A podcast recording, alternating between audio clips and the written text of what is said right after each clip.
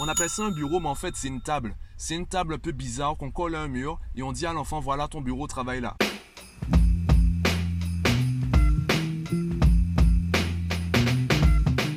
Yo, aujourd'hui on est lundi, je sors de mon bureau, je sors de ma séance de sport. Je me suis dit autant profiter pour te parler des habitudes inutiles. Cette semaine, j'ai décidé de reprendre entre guillemets de bonnes habitudes et je me suis rendu compte en analysant les habitudes que je voulais reprendre, elles sont bonnes mais en même temps elles sont pas bonnes. Attends, je vais t'expliquer tout ça. En fait, quand tu commences à t'intéresser à la productivité, quand tu commences à hum, chercher des méthodes pour être plus productif, tu arrives forcément à cette question quelles sont les habitudes que je dois prendre et les habitudes que je dois arrêter. Par exemple, imaginons que je veuille euh, me qualifier pour euh, les Jeux olympiques en athlétisme, peut-être que je devrais arrêter d'aller au McDo tous les jours. Alors, je ne vais pas au McDo tous les jours, c'est juste un exemple, hein, évidemment. Peut-être que je devrais commencer à améliorer mon alimentation si je veux vraiment atteindre mon objectif si je veux vraiment être productif, si je veux vraiment améliorer mes résultats, il y a forcément des habitudes que je voudrais arrêter et des habitudes que je voudrais prendre. Le problème, c'est que dans les habitudes que j'ai déjà, certaines m'apportent des résultats positifs, sauf qu'elles ne sont pas parfaites. Donc, au début, je vais les stopper en me disant je vais être davantage productif, sauf que le bien-être mental ou le bien-être émotionnel que j'avais grâce à ces habitudes va disparaître. Je peux te prendre mon exemple. Le fait d'être indépendant, le fait de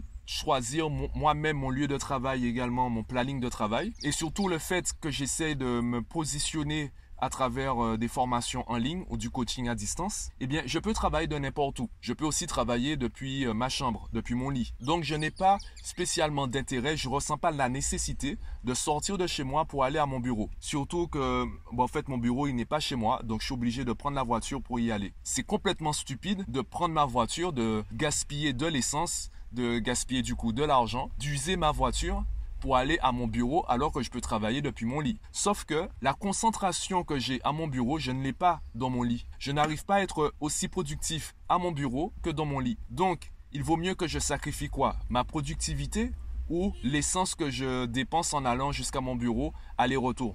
Oui, puisque après, il faut que je retourne chez moi. Je ne dors pas à mon bureau. Donc, selon toi, quelle est l'habitude que je devrais arrêter? Ou que je devrais prendre Je devrais prendre l'habitude d'aller à mon bureau tous les jours pour être productif et avancer dans mes projets ou je devrais arrêter de prendre cette habitude d'aller à mon bureau et de rester dans mon lit afin de travailler tranquillement euh, quand je veux, si je veux le matin ou si je veux le soir, peu importe. Eh bien, tu vois qu'en fait, il y a des habitudes qui sont bonnes, mais en même temps qui ne sont pas bonnes. Il y a forcément des avantages et des inconvénients. Tu dois prendre en compte également ton bien-être mental. Donc parmi les habitudes, il y en a qui te paraîtront inutiles alors qu'elles ont un rôle. Une autre habitude que j'ai décidé de reprendre, c'est la course à pied. Avec des recherches et surtout avec le sport en salle, je me suis dit, ben, je peux délaisser la, course à pied. Surtout que courir sur euh, le béton, ce n'est pas vraiment conseillé. Ça fragilise les articulations. Tu as également des micro-fractures dans dans tes os, ce n'est pas vraiment conseillé. Surtout que vu que je cours de manière occasionnelle, tu imagines bien que je n'ai pas les meilleurs baskets au monde pour courir. Ce qui est un peu paradoxal, ceux qui courent le moins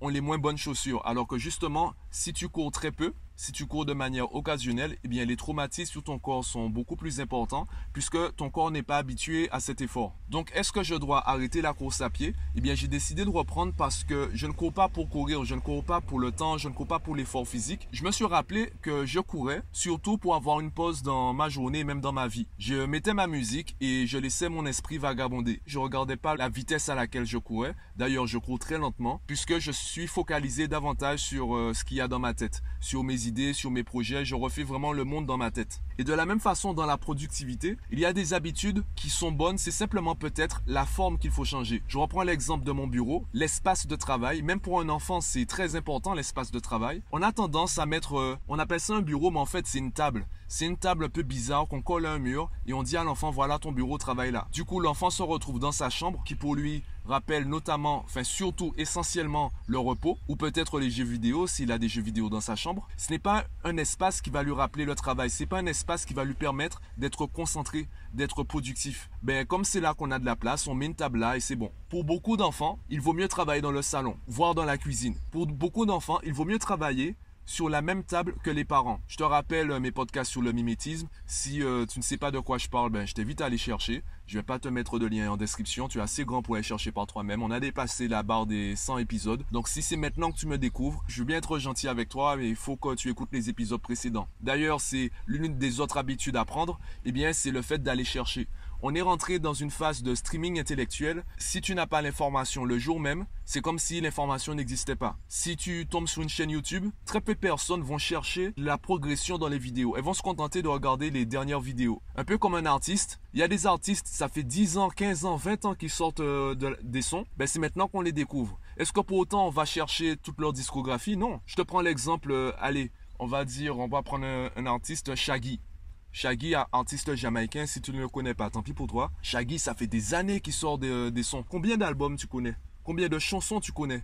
Si tu connais pas qui est Shaggy et que tu t'apprêtes à le découvrir aujourd'hui, est-ce que tu vas écouter toute sa discographie sachant qu'il continue de chanter ou tu vas chercher simplement les derniers sons pour te faire une idée de qui il est? Donc ce fameux streaming intellectuel, il faut faire attention également, c'est une habitude peut-être qu'il faut perdre. Il faut prendre l'habitude d'aller chercher, d'aller creuser l'information. Donc tu vois que en fonction de ma façon d'être, en fonction également des bénéfices que je recherche, je développe certaines habitudes et il m'arrive parfois également de m'égarer et je trouve que c'est assez intéressant de prendre du recul parfois et de refaire un tri sur les habitudes et parfois de reprendre des habitudes qu'on considérait inutiles voire improductives car elles permettent en fait d'améliorer le bien-être et ça te permettra de te sentir mieux et le fait de te sentir mieux te permettra d'être beaucoup plus alerte, beaucoup plus attentif également beaucoup plus efficace au moment où tu auras besoin de ta concentration et donc de ta productivité. Bon, je m'arrête sur ça pour aujourd'hui. Dis-moi ce que tu en penses en commentaire. Euh, quel est ton avis sur la question Si tu avais déjà réfléchi à tout ça, je te laisse faire tout ça et bien moi je te dis à demain.